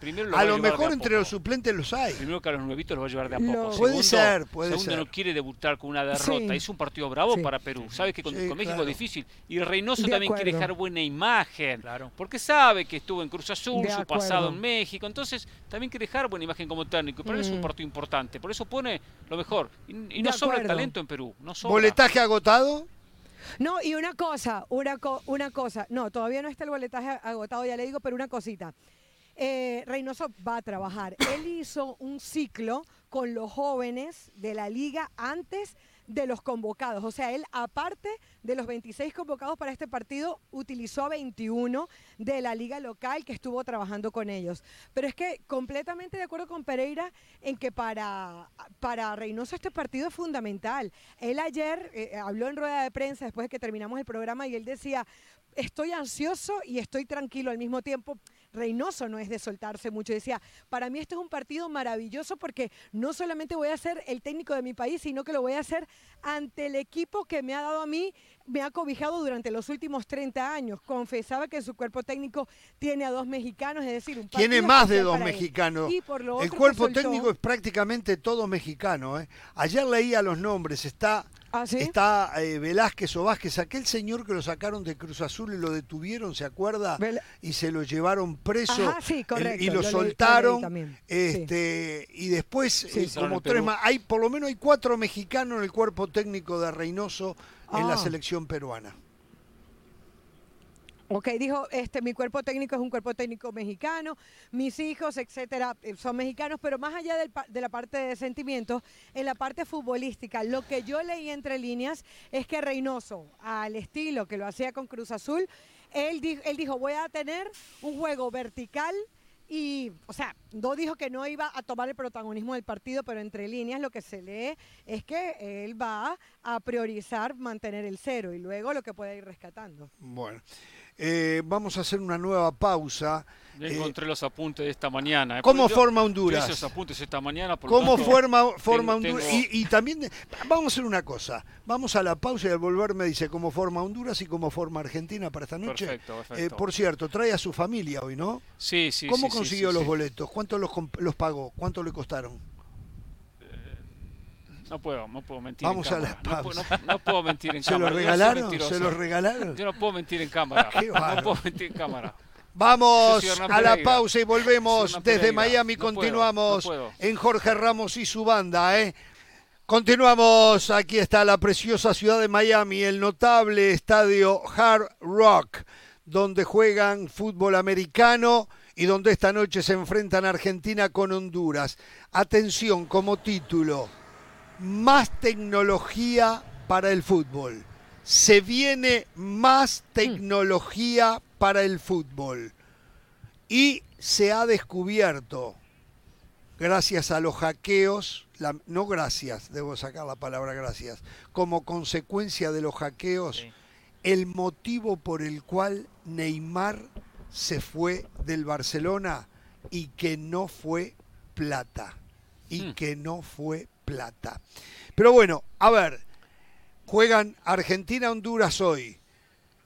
Tiene la posible alineación de Argentina y trabajó y consiguió la de Honduras. Llamó a Honduras, hizo su trabajo. Jenny Fernández la lo debe haber ayudado a usted. Sí, me mandó todo, me mandó los 11. Sí, sí. Luis López, el Buba López en el arco, una línea de cuatro, pone cuatro atrás, cinco en el medio y un punta. En el fondo va a jugar por derecha Mylon Núñez, Dos centrales para Carlos Meléndez con Denis Maldonado, el hombre que pasó por el conjunto de Pachuca. Por izquierda Franklin Flores. En el medio van a trabajar David Flores, Kervin Arriaga y Héctor Castellanos. Un volante de contención y como dos interiores ayudando. Por fuera, dando una mano en esos tres mediocampistas. Por una banda, por derecha, Andy Nájar, el experimentado eh, jugador hondureño. Y Rigoberto Rivas. Rommel Kioto en el frente del ataque. Los Elis no está, ¿no? No, no, Eli no está. Eh, tampoco está Anthony Lozano. lesionado, creo. Exacto, el Choco con problemas físicos, los dos están fuera de esta selección. ¿Sabe quién va a estar acá viendo a Honduras esta noche? No, ¿quién? Reinaldo Rueda. Ah, sí, va a estar Reinaldo Rueda, sí. Ah, anda por acá. Va a andar por acá. Argentina no está confirmado, parece que va a ¿Sabe quién va a estar acá mirando a Argentina hoy? Yo.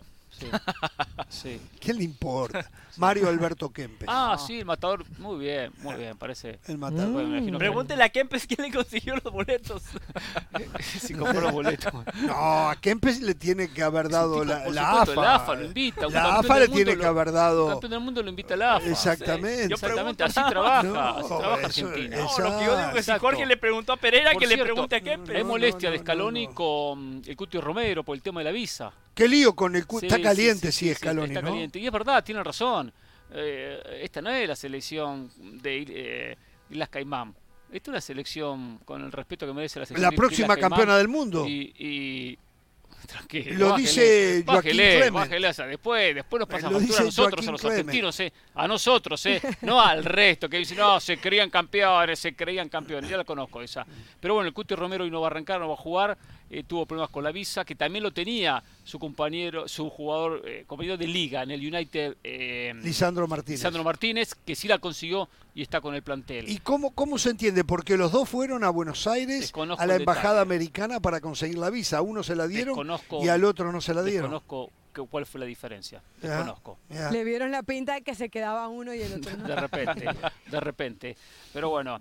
Eh, Equipo de Argentina. Jerónimo Rulli estaría atajando en Argentina. Ah, ¿no va el Dibu? No, no, no va el Dibu y tampoco va Armani. ¿eh? Mm. Después, en el fondo jugaría. Hay unas dudas. Eh, me dicen que Molina y uno me dicen que Montiel. Parece que es una de las dudas que tiene el fondo. A mí me dijeron que Montiel. Pesela, Otamendi, no, a mí me dijeron que no va Otamendi. Que puede ir a jugar, o también dicen que sí, que fijo. O sea, duda, que ah, tiene muchas dudas. Y Tagliafico por izquierda. Vamos a ver quién, si su fuente o la mía. ¿eh? Tagliafico por izquierda. Tagliafico sí, no juega le dijeron? Le dijeron Lisandro Martínez. Lisandro Martínez. Sí, se dice que Lisandro. Puede ser Lisandro con Otamendi o, o, Lisandro con... Pesela con Lisandro. O Pesela con Otamendi. Otamendi dijeron que fijo. Eh, ah, no, no, no, pero probó con Medina en una línea de sí, tres pero, pero eso probó. No lo conozco a, Medina, no tengo el gusto. ¿eh? eh tuvo poco participación en la selección, está en el fútbol francés. Mm. ah, en la Liga de Granjeros. Sí, sí, sí, ahí, juega, ahí juega. En el medio, Paredes, De Paul y Enzo Fernández. O Giovanni Lochelso. No, Lochelso es el titular, Pereira. Lochelso es Vienen 60.000 personas a ver a Enzo Fernández, Ramos. La gente está esperando que nos diga si juega Messi o no, Hernán, por favor. el resto no importa. No, el resto no, importa. No, ahora Argentina, para Pereira, Argentina es Enzo Fernández y 10 más. Ah, no, seguro. Sí, sí. Eh, ese tal Messi va a jugar, Lautaro y Correa. Ah, Lautaro y Correa van a jugar juntos. Sí, sí, sí, sí. ¿Cómo se llevarán arriba? Es un equipo mixto entonces, ¿no? ¿no? Un equipo mixto, Lautaro cinco, seis jugadores. No, no, no, no, es el equipo titular donde podríamos decir que Di María o Correa. No juega ni Di María ni Dybala, Dybala eh, lesionado, ¿no? Lo Chelsea en el fondo, no, Chelsea no, digo, eh, el Cuti Romero en el fondo y el Dibu. Después sería el equipo titular. Titular. ¿Te parece? O sea, ¿para ti Tagliafico es el titular o es Acuña? No, es, muy parejo. El nivel de Acuña y Tagliafico es muy parejo. La diferencia es que son jugadores de características eh, defensivas Tagliafico y ofensivas eh, el propio Huevo Acuña. Huevo Acuña es un jugador para más ataque, para ser más vertical, al punto que juega como volante por, por izquierda. Entonces depende un poco del partido. No hay una diferencia mm. muy marcada, pensando que uno le ha ganado el puesto al otro. Y él ha alternado uno y otro. Por lo tanto, hoy jugará Tagliafico contra Jamaica, seguramente lo va a hacer eh, el propio Acuña. Em, creo que este estadio hoy lo va a copar la afición argentina. Hay un entusiasmo, hay un embelezo por lo que promete Argentina viniendo de ser campeón de Copa América. Eh, eh, para mí a veces ese es, ese triunfalismo a veces es complicado. ¿eh? No, pues el triunfalismo de ustedes, ¿eh? No, no, no, de, no, de los argentinos en un ratito van a haber banderazos ahí afuera en un ratito. Este va a haber un escándalo ahí afuera en un ratito. Te voy a explicar una cosa, este estadio va a estar lleno de camisetas argentinas, de salvadoreños, guatemaltecos, ¿Sí? Costarricenses, cubanos. algún mexicano. No me digas. Sí, y, que no le sorprenda. Hay gente, gente que me ha dicho cubanos, cubanos, cubanos, ¿verdad? Cubanos. He hablado con cubanos que vienen al estadio. He hablado con guatemaltecos que vienen al estadio. Con la albiceleste alentar a Argentina. Qué bárbaro. Y Hernán, que no le sorprenda que algunos hondureños también griten los goles de Messi. se lo digo muy en serio, que no les sorprenda, esto se lo digo muy en serio. Qué el día que me tocó, pero no lo diga ni en chiste. no, en serio. No, no, no, verdad, de verdad, yo, es lamentable. No lo digo ni en chiste, es una realidad. Es pero es la verdad. Es la el día que me tocó ir, a, cubrir, que fue una, una, gran decisión de la empresa, por cierto, tremenda cobertura de Inglaterra, en Inglaterra, perdón, de la Argentina-Italia. ¿Se acuerda que había cantidad de argentinos? pero la mayoría no, eran argentinos, muchos asiáticos, muchos europeos, eh, de Finlandia, de Noruega, eh, muchos de, La globalización desterró a la gente, ¿no? La globalización desterró a la gente. Por Messi. Se tiran arriba cualquier camiseta y vamos y, y que son hinchas de Messi. Para ganar. Claro, hoy vienen los hinchas de Messi. sí, sí, claro. Jorge, si habían brasileros en la Copa América que querían que ganara Messi, ¿Eh? enfrentándose a su selección. Sí, es verdad, tiene razón. eh, tiene razón. O sea, eso, eso ha generado Messi. Entonces, ¿qué podemos esperar de, de las otras nacionalidades que son Yo estoy dispuesto. Si Uruguay no es campeón del mundo, ¿eh? Venezolanos con el biceleste. Sí, sí, seguro alguno viene. Yo estoy dispuesto, si Uruguay no es campeón del mundo apoyar a Argentina para que Messi gane el Mundial. Porque igual todavía le seguimos llevando una Copa del Mundo, un, mundial, un, mundial, de diferencia. Igual seguimos eh, siendo más ganadores. Tremendo cliente.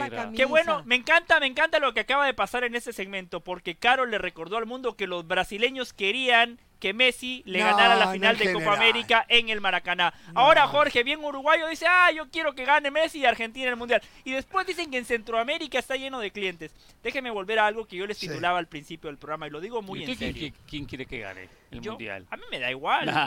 Me da igual. no tenga doble cara, ¿eh? Me da igual. quiere que gane un europeo. no puede haber 32 selecciones. Este hombre, seguramente. Este hombre está con Brasil. Seguramente.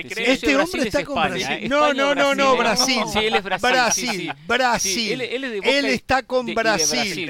Eso es el clásico de Centroamérica, Brasil, y un poquito atrás, abajo, un poquito no, bastante abajo, Argentina. Déjeme pensar por qué selección voy a hinchar. Ahora, va a pensar. Déjeme pensar, déjeme pensar. Le, dije algo muy en serio al, inicio del por, programa. Por Portugal. No, no. Okay, no. El proceso de la Barbie Vázquez, de la Barbie Vázquez está iniciando. Muchos futbolistas se quieren mostrar. Honduras está fuera de la Copa del Mundo. Se quieren lavar la cara, quieren dejar una buena imagen. Si Argentina, que es el claro favorito, que línea por línea es mejor colectivamente, individualmente, empieza a tener un resultado escandaloso, después aparece eh, la reacción de cualquier jugador que se siente superado y muchas veces esa reacción la confunden con la agresividad, con la fuerza desmedida. Eso ha pasado en muchos amistosos y lo digo muy en serio. Además, el futbolista hondureño muchas veces es un poquito torpe. Bueno, los mexicanos se han quejado mucho de esa situación. una cosa, Argentina el partido lo tiene que ganar caminando. Pero cuando. Uy, después dice. Ah, caminando. Caminando. Pero, escuche. ni, para qué lo juegan. Llega un momento. Después, después el lunes lo hablamos. Llega un momento que le saca el pie al acelerador. No va a humillar al rival El tercero le quita un poquito, ya el cuarto para. Ah, o sea, recién en, la, en, el cuarto vuelvan a parar. Y la gran pregunta que hoy el pueblo hondureño se hace, el mundo del fútbol se pregunta, ¿qué hondureño va a salir corriendo para pedirle la camiseta a Messi? Vamos a la pausa. Va. En un ratito, ¿eh? se viene, se viene más tecnología en el fútbol. Los vamos a sorprender con lo que le vamos a contar. ¿eh? Volvemos en Jorge Ramos y su banda.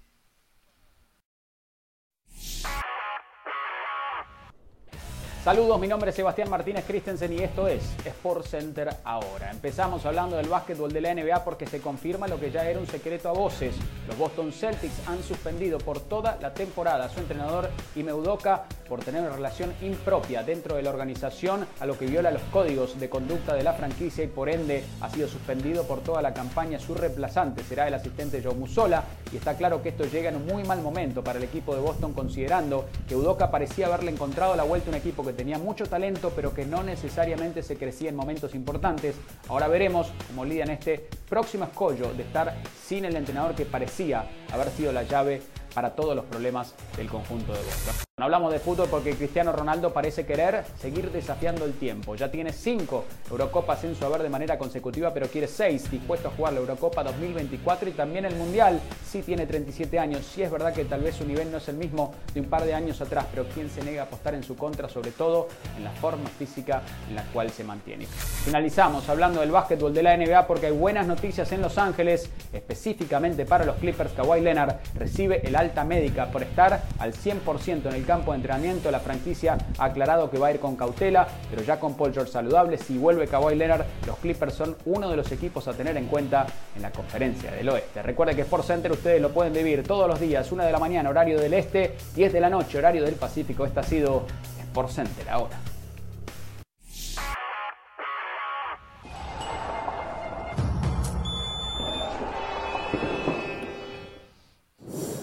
A ver, eh, no olvidarnos que hoy Brasil dio cuenta de gana por 3 a 0, dos goles de Richarlison, había abierto la cuenta Marquinhos con una selección en su armado por lo menos y desde los nombres con una propuesta netamente ofensiva y cuando uno mira esa alineación dice, bueno, Brasil está para todo, eh, para todo, para todo.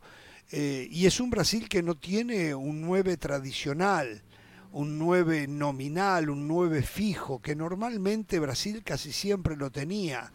Eh, sin embargo, hoy el más punta es Richarlison, que eh, por naturaleza se mueve mejor por afuera que por adentro, pero por afuera está Rafinha y está Vinicius. Y Neymar, que ahora que normalmente juega por izquierda, pasa a jugar como un número 10. Claro, ¿Eh? por el medio, sí. Eh, eh, o sea, Paquetá es... y Casemiro cubriendo atrás, la espalda. Exactamente. Ayer damos una alineación que, al fin y al cabo, es como un 4-2-3-1, ¿no? Sí, Con esos tres de Rafinha, el propio Neymar, Vinicius por izquierda y, en punta Richarlison.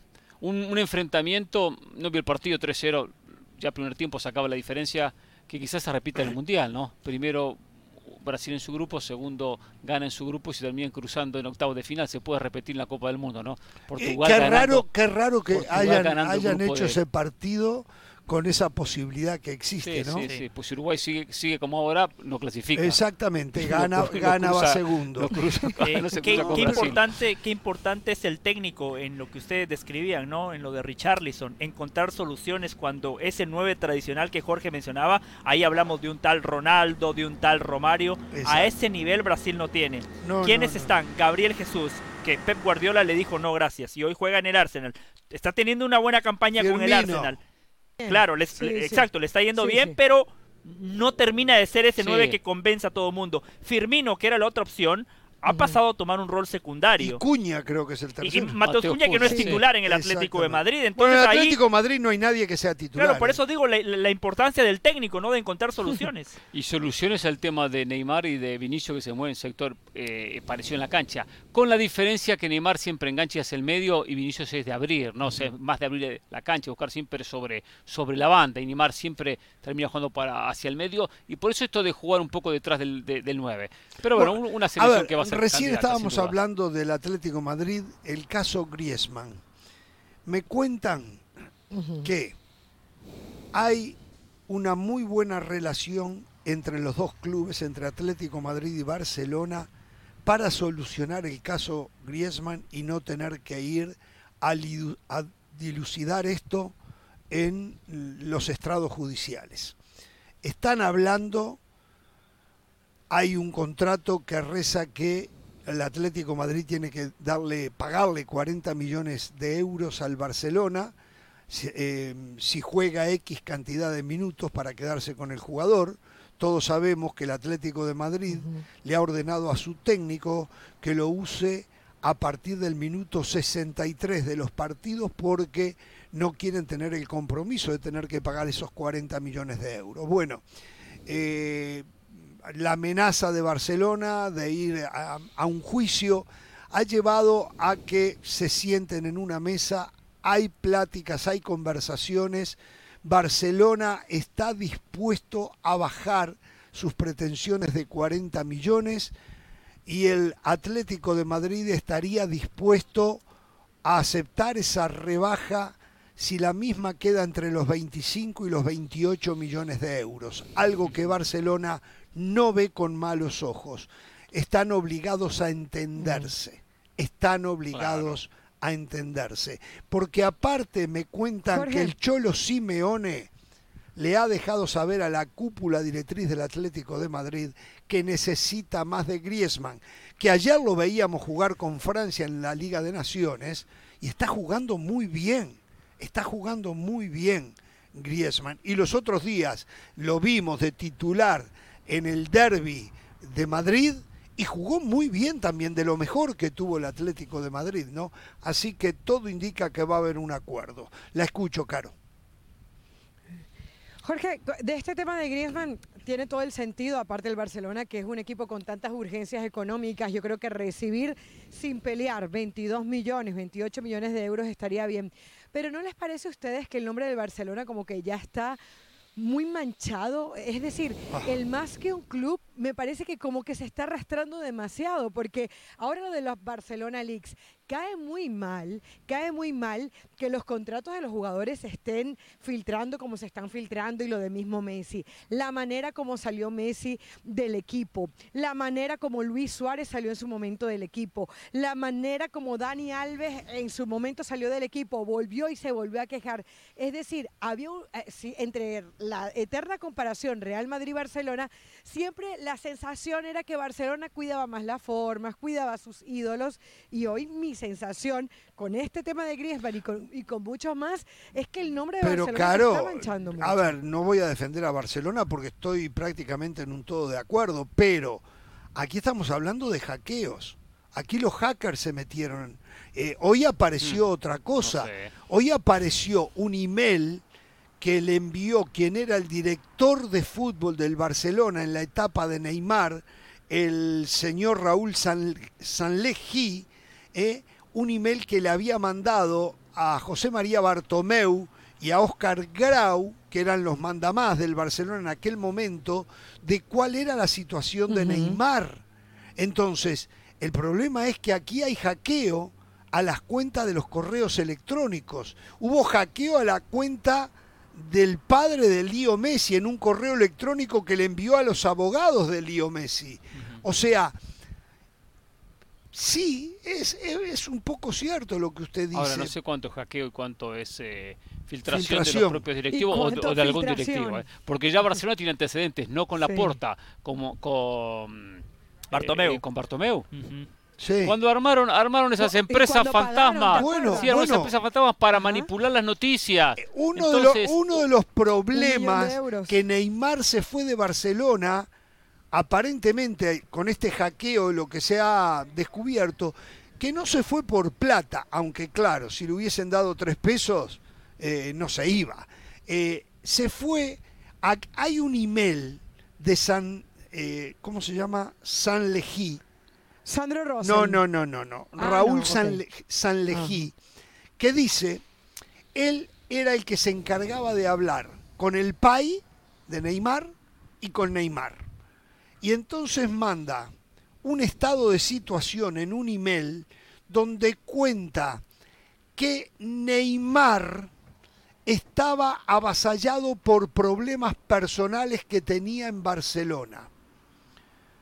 Él trató de persuadirlo. Esto él se lo cuenta a Bartomeu ¿eh? y a Grau. Y le dice que él trató de persuadirlo, pero que Neymar de ninguna manera quería afrontar los problemas personales, los cuales no allí no los eh, puntualiza cuáles son, y que él creía que lo mejor era abandonar Barcelona porque entendía que de esa manera se terminaban los problemas personales. El señor Sanlejí trató de convencerlo que no, que los afrontara y que todo, que habría un mañana mejor. Él estaba desesperado, según lo que cuenta el mismo Sanlejí. Estaba totalmente obnubilado, no encontraba una salida a sus problemas el padre de Neymar, cuenta San Lejí, estaba con Barcelona pidiéndoles por favor que convencieran a su hijo a que no se fuera al Paris Saint Germain. Esto es lo que dice el email. Pero lo que pasó, y aquí viene lo que decía Pereira, el Barcelona filtró aquel pago que le tenía que hacer Barcelona a Neymar por la firma de la renovación, que eran, si no me, mal no recuerdo, 80 millones, creo, o algo por el estilo. Y eso molestó de una manera impresionante al padre de Neymar y ahí el padre también dijo, nos vamos de aquí nos vamos, porque eso no lo tenían que haber filtrado y ustedes lo filtraron. Y San Lejí trató de decirle que no había salido de parte de ellos. Y no les voy, porque está en, el correo electrónico, está hasta cuál fue la respuesta del papá. Que voy a decirlo, que dijo, esto es lo mismo que cuando en un ascensor van dos personas y hay una flatulencia uno se, uno se culpa con el otro. Dijo, uno se culpa con ¿A usted el le ha pasado? No, nunca, pero me imagino. entonces, entonces, eh, se fueron, se fueron. Ya el padre de Neymar tampoco quería saber nada pero el origen, o sea, hay hackers en todo esto. Sí, sí los hay, pero también hay, directivos en Barcelona que han dejado mucho que decir. Sí, no, sin duda, sin duda que Pasémoslo limpio. un desastre. hay hackers.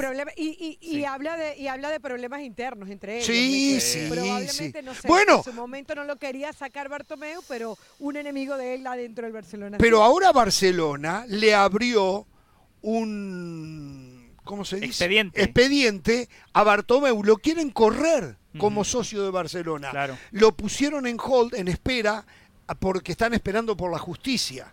¿No, verdad? A ver qué determina de las acusaciones que tiene Bartomeu. Pero no, no. Barcelona es una casa de locos. ¿eh? Sí, sí, sí. Barcelona es una casa de locos. Yo quería trazar eh, una distinción, ¿no? Entre lo que es un hacker y lo que es una filtración, ¿no? A ver, pasémoslo limpio, pasémoslo limpio el Barcelona necesita liberar su masa salarial. Tiene un gran problema, ¿no? Claro. Sí.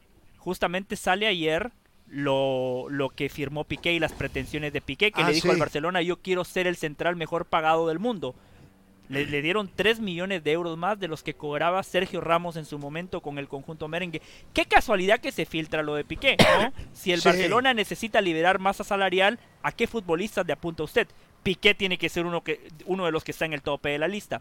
Messi, las filtraciones que han salido de Leo Messi. A ver, Messi va a terminar contrato con el Paris Saint Germain. Messi el próximo verano, si decide no renovar, va a ser agente libre.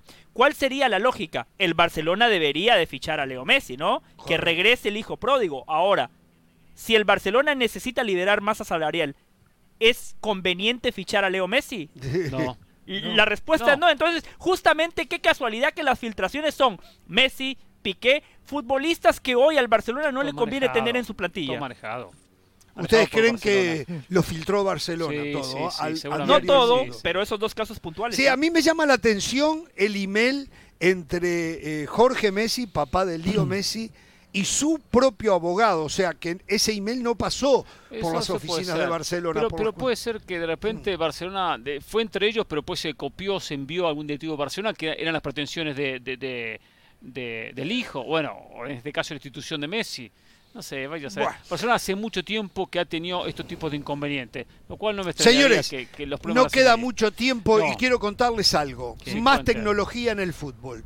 La FIFA está estudiando permitir el uso de walkie-talkies. En el fútbol. En el fútbol. Ya se usan, sí. Que todos los jugadores lleven. Técnico, el asistente arriba. No, no, no, no, no así. No, no, no, no, no, por derecha, marca Todo jugador va a tener su walkie-talkie pegado al, mm. chaleco. Eh, Como la selección de España. Bueno, espere, no pero ya estamos, la selección de España lo hace, Barcelona lo hace, Bayern Múnich ya lo hace, pero en las prácticas. Yo estoy hablando que FIFA va a permitir que se pueda hacer en los partidos. Mm. Va a permitir, no, está pensando, analizando permitir que se usen los partidos. ¿Qué significa esto? que el técnico, sí, ese es uno de los temas. El técnico va a poderle hablar con un walkie-talkie a un jugador determinado. A su quarterback, es decir, Scaloni a Messi. No, no me traiga, esto fue inventado en Londres y Alemania, ¿eh? no vengan con la, esas la NFL, sí, claro, la NFL. se lo habrá comprado a este hombre, pero permítame porque se nos va el tiempo.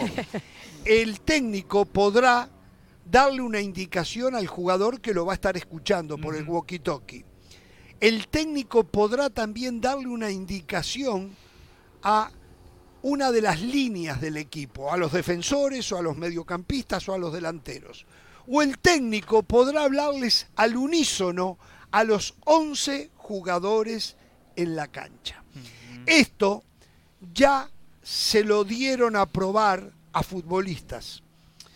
Lo que recibieron en devolución de los futbolistas es que les gusta pero que hay una preocupación en ellos. La preocupación es que los técnicos después no los atomicen eh, con instrucciones. Eh, algo como, por ejemplo, el productor y director de este programa nos hacen en el oído a nosotros. ¿Ustedes se imaginan a Juan Carlos Osorio dando indicaciones en un partido? Marcelo Bielsa. Pasa de la línea 14 a la línea 12. Pasa, mándala para la, para la zona 13. devuélvela a la 2. El volante diagonal, extremo, diagonal, carrilero se está moviendo por derecha. Bueno, pero, señores, si lo dieron a conocer es porque quieren que la gente empiece ya a asimilarlo. ¿eh? Se viene más tecnología en el fútbol. Y yo creo que en las pelotas paradas es fantástico.